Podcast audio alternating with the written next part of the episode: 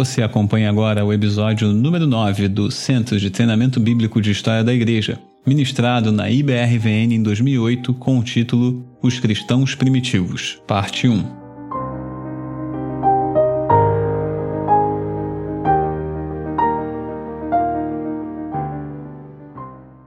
Agora eu acho que é uma coisa que vai tocar bem para nós, né?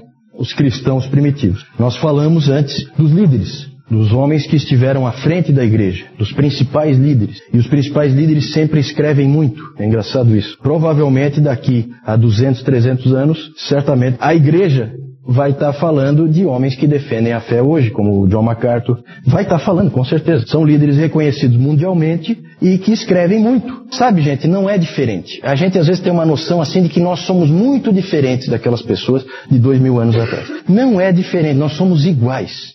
Iguais. A gente é só mais acomodado, as coisas são mais fáceis para nós. Só isso. Mas a nossa forma de pensar, as nossas atitudes, é tudo a mesma coisa, não é diferente.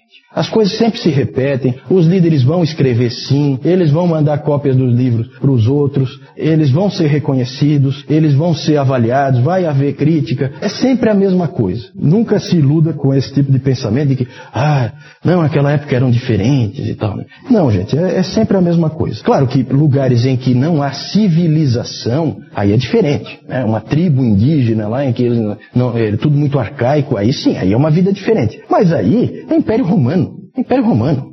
Boa parte dos gênios da humanidade estavam ali. Então a gente não pode se iludir quanto a isso. Vamos falar dos cristãos primitivos. Vamos começar falando da igreja. A igreja. Como é que era a vida de adoração?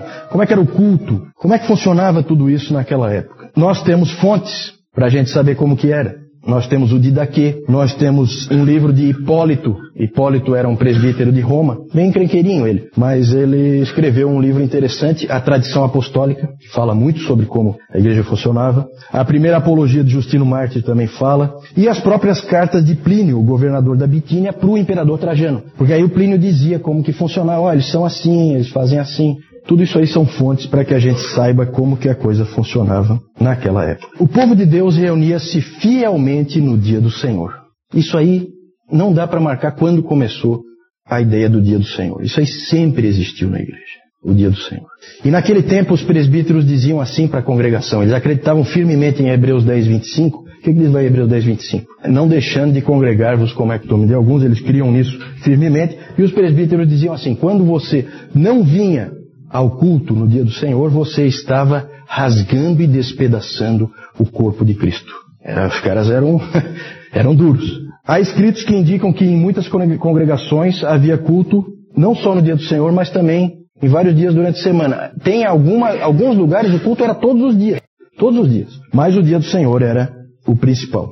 Também, já desde o início, a gente vê no livro do Hipólito, que foi presbítero em Roma no século III, a gente vê que desde o início já havia a ideia do tempo devocional, em que você sozinho orava a Deus, lia as Escrituras. Isso aí aparece, deixa eu ler para vocês um trechinho aqui. Diz assim, isso é do livro do Hipólito: Que todo homem cristão e mulher cristã, quando acordar de manhã e antes de fazer qualquer trabalho, lave suas mãos e ore a Deus, e só então vá ao seu trabalho.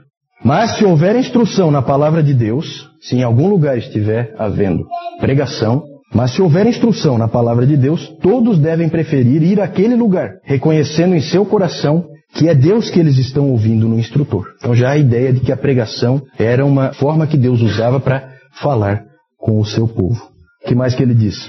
Quando houver um dia em que não há instrução, que cada um pegue um livro santo e leia-o suficientemente. As referências mais antigas ao dia do Senhor já usam o termo primeiro dia. Ah, no primeiro dia. Primeiro dia da semana. Sempre foi primeiro dia, tá? Essa, essa história de que ah, tinha que ser no sábado e tal. Ninguém é judeu, tá, gente?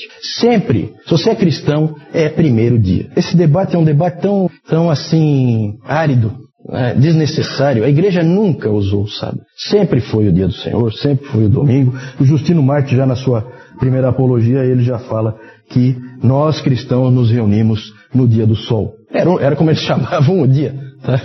Então ele está ele tá só dizendo domingo, ele não está dizendo nada de. Não é nenhuma referência pagã, não, tá, gente? E ele dizia que isso era porque no primeiro dia Deus estabeleceu a ordem no meio do caos. E também com os cristãos, no primeiro dia, ele ressuscitou a Cristo e estabeleceu a nova criação. Essa é a justificativa, tá? Para ser no primeiro dia, pelo menos assim que eles usavam. Aí uma parte que vocês não vão gostar muito, alguns de vocês aí.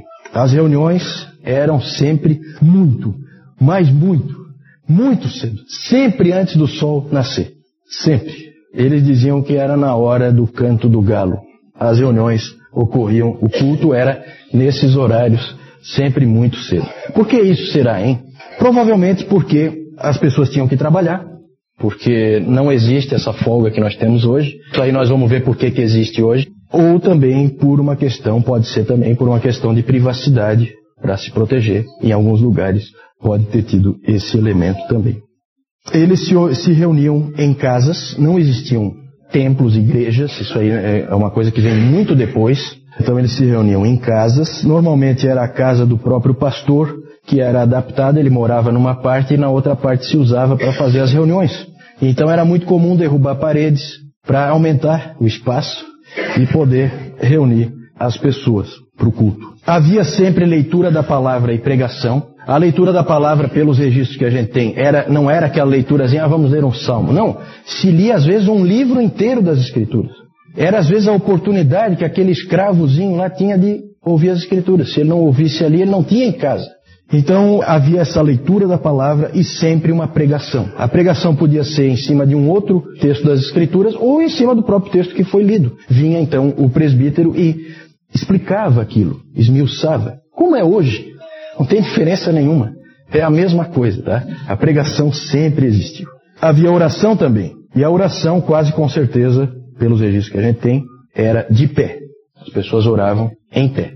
Ainda hoje, na Igreja Livre da Escócia, ainda é assim, né? É interessante que eles ficam de pé para orar e eles sentam para cantar. No modelo da igreja primitiva e dos tempos da reforma também. A reforma era assim também. Você fica de pé para orar e você senta para cantar. A oração normalmente era feita por algum dos líderes, algum dos presbíteros ou um diácono, e ele elevava a voz em oração extemporânea e também era usado aquelas orações mais uh, responsivas, aquela oração mais litúrgica que algumas igrejas, não é só a igreja católica romana que tem esse tipo de oração, existem igrejas protestantes que têm esse tipo de oração, oração decorada, vamos dizer assim, em que o indivíduo puxa e a congregação responde e tal. Também isso aí existia. Boa parte das descrições que nós dispomos elas não mencionam cânticos, mas também muitas outras mencionam cântico. É quase certo que todas as igrejas cantavam salmos e depois, mais tarde, hinos. A ceia do Senhor era celebrada todo domingo, todo domingo. E sempre só participava da ceia do Senhor quem? Os batizados. Os batizados participavam da ceia. Os catecúmenos, os que ainda não eram batizados, e os visitantes eram dispensados. Eles nem ficavam no local em que a ceia era celebrada. Nós vamos ver que uh, os sacramentos eles tinham uma importância muito grande para a igreja primitiva. E aí, já que falamos dos batizados, começa a acontecer, segundo século e terceiro século, começa a acontecer um fenômeno estranho. O batismo começa a ser cada vez mais adiado. Cada vez as pessoas são batizadas mais tarde. Essa questão do batismo, isso é uma confusão, por isso que eu pus ali, porque começou a crescer uma estranha visão de que o batismo lavava os pecados. Olha só como é que as coisas começam a aparecer, as distorções doutrinárias. Então começou a aparecer essa ideia de que o batismo lava o pecado. E aí, era uma coisa muito grave voltar a pecar depois de ser batizado. Porque o batismo só podia ser um. Não podia ter dois batismos. Então eles começaram a adiar o batismo para que não houvesse o risco do indivíduo pecar e aí não ter mais como lavar o pecado. Interessante, né? Uma coisa, uma coisa esquisita isso aí. E essa prática antibíblica aí, ela foi ganhando força em várias igrejas. E com isso passou a levar muito tempo para o batismo. Havia muita instrução e preparação para os catecúmenos. Os catecúmenos, eles eram cobrados, eles eram exigidos, eles eram provados. Eles praticamente faziam um seminário para ser batizado. Para vocês terem uma ideia do tempo, podia ser três anos. O tempo em que você ficava sendo treinado, estudando, aprendendo com os mestres. Eles iam, ensinavam, percebiam em você se você estava crescendo, se não estava crescendo, se você era fiel, se você não era fiel. Eles te cobravam. Os catecúmenos podiam usar o título de cristãos eles podiam dizer para os outros, eu sou cristão. Lembram da Perpétua e da Felicidade? Elas eram catecúmenas, elas eram cristãs, portanto, mas elas ainda não eram dos fiéis. O grupo dos fiéis é o grupo dos batizados. É o grupo dos que podem ficar na hora da ceia. Então o título de fiel eles ainda não podiam usar. De qualquer maneira, a igreja passou a ser muito cuidadosa com o batismo.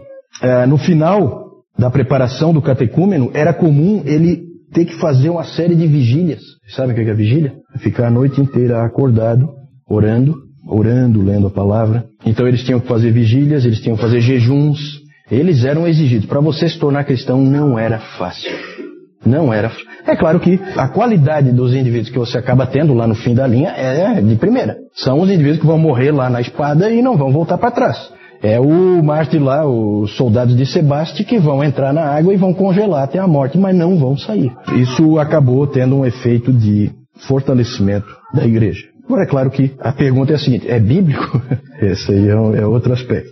Uma, só que chama atenção, né, gente? Eu não sei, para mim, pelo menos, chama atenção a importância que era dada para a ceia a ceia era resguardada como um tesouro em que poucos tinham acesso, poucos podiam entrar, não era para qualquer um. Então havia uma importância muito grande para aquele momento. O catecúmeno antevia aquele momento.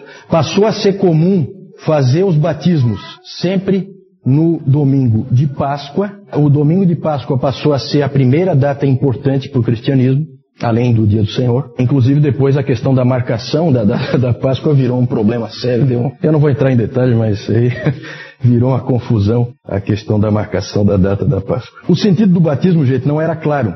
Como eu disse, estava ligado à remissão de pecados, e a própria ideia do pecado original, ela, ela veio do batismo em vez do contrário, em vez do batismo vir da ideia do pecado original. Então era uma coisa assim estranha. Era, era mais ou menos assim, existia o batismo e ele tinha que significar alguma coisa. E ninguém sabia o quê. Então encaixaram um significado nele que não é o bíblico, né? O Didaquê ensinava que só podia haver um batismo. Então começaram esses outros livros a, a influenciar. Até hoje, todo mundo crê que só pode ter um batismo, né? a não ser que algum seja considerado inválido. É comum nas igrejas batistas um, uma pessoa que era católica foi batizada, né, né, ah, católico não praticante, não sei o que e tal, foi batizada criança, ela é, é comum ela se batizar novamente, mas só porque considera inválido aquele primeiro. pela fé que ela tem. Mas ficou. O Didaquê disse que é um batismo só e ficou. E é isso aí, é verdade.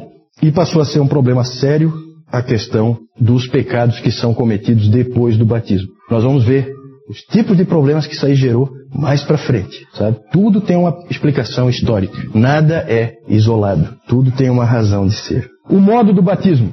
Aí é aquela coisa, né? Cada um quer puxar a brasa para sua sardinha e quer dizer que não, que o modo bíblico, o modo que a igreja sempre usou foi esse aqui, que não sei o que e tal, né? A igreja eu acho que já se dividiu tempo demais por causa disso aí. Existem referências no material que a gente tem daquele tempo, referências a batismo por aspersão, referências a batismo por efusão e referências a batismo por imersão.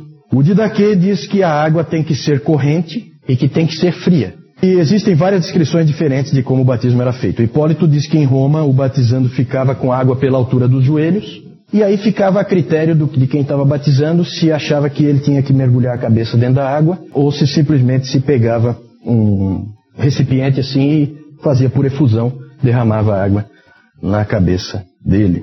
Tertuliano diz que o batizando era imerso, e depois que ele saía era aspergida água nele. Tudo indica que a maneira de fazer era variada e que não era um problema, não era motivo de divisão naquela época.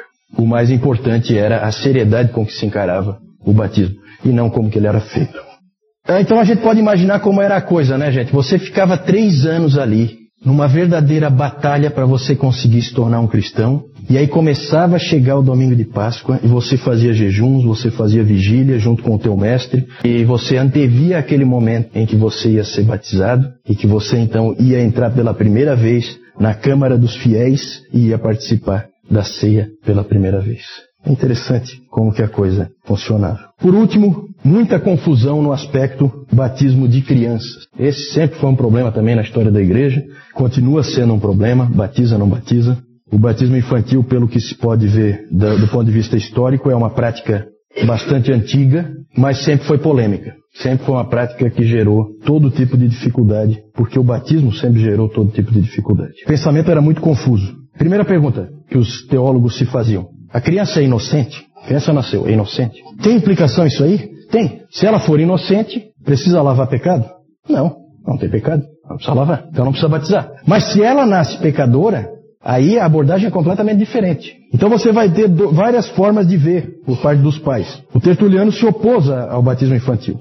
Mas o motivo não está muito claro. Ele, na verdade, a preocupação dele era muito mais com aquilo que eu falei antes. Você batiza o bebê e depois ele vai pecar lá na juventude, coisa, e aí? Faz o quê? Então Tertuliano tinha essa, essa preocupação. Sempre, sempre na cabeça a ideia do lavar os pecados. E outros, como Cipriano, lá de Cartago, ele disse que tinha que batizar o mais rápido possível. O Agostinho já tinha dito que a criança nasce pecadora, já tinha deixado isso claro. Ela nasce pecadora e que não demora muito para ela começar a manifestar a natureza pecaminosa dela em pecados visíveis. E o Cipriano também queria assim, então ele dizia que não era nem para esperar aqueles oito dias. Cipriano, Cipriano. Cipriano dizia que não era nem para esperar aqueles oito dias que alguns estavam esperando, por causa da semelhança que eles faziam com a circuncisão. Alguns esperavam oito dias e daí batizavam. Aí ele disse: não, não espera nem isso aí. Batiza o quanto antes, porque se morrer, Inclusive, o Cipriano dizia que a criança chora quando ela nasce, não é por causa de alguma alguma sensação que ela está tendo, ou, ou, ou, por causa do parto, ou alguma coisa assim. Não, ela chora porque ela sabe que ela é pecadora. É, ele veio, ele veio com essa pérola. Eu não sei se ele entrevistou bebês ou alguma coisa assim para chegar a essa conclusão, mas, mas é assim, gente. Vejam que na questão do batismo há muita confusão. E ainda hoje há muita confusão, concordam? O batismo, e especialmente o batismo infantil, era uma prática em busca de uma teologia. Eu tenho já a coisa, eu só não sei por que eu faço. Isso aí gera todo tipo de problema. Depois, com a reforma, essas coisas começam a ser mais aplainadas, as coisas começam a ficar um pouco mais claras. Nós vamos começar a perceber, gente, o quanto nós temos que ser gratos à reforma. Porque a coisa está começando a complicar. E começa cedo. O tipo de pensamento estranho.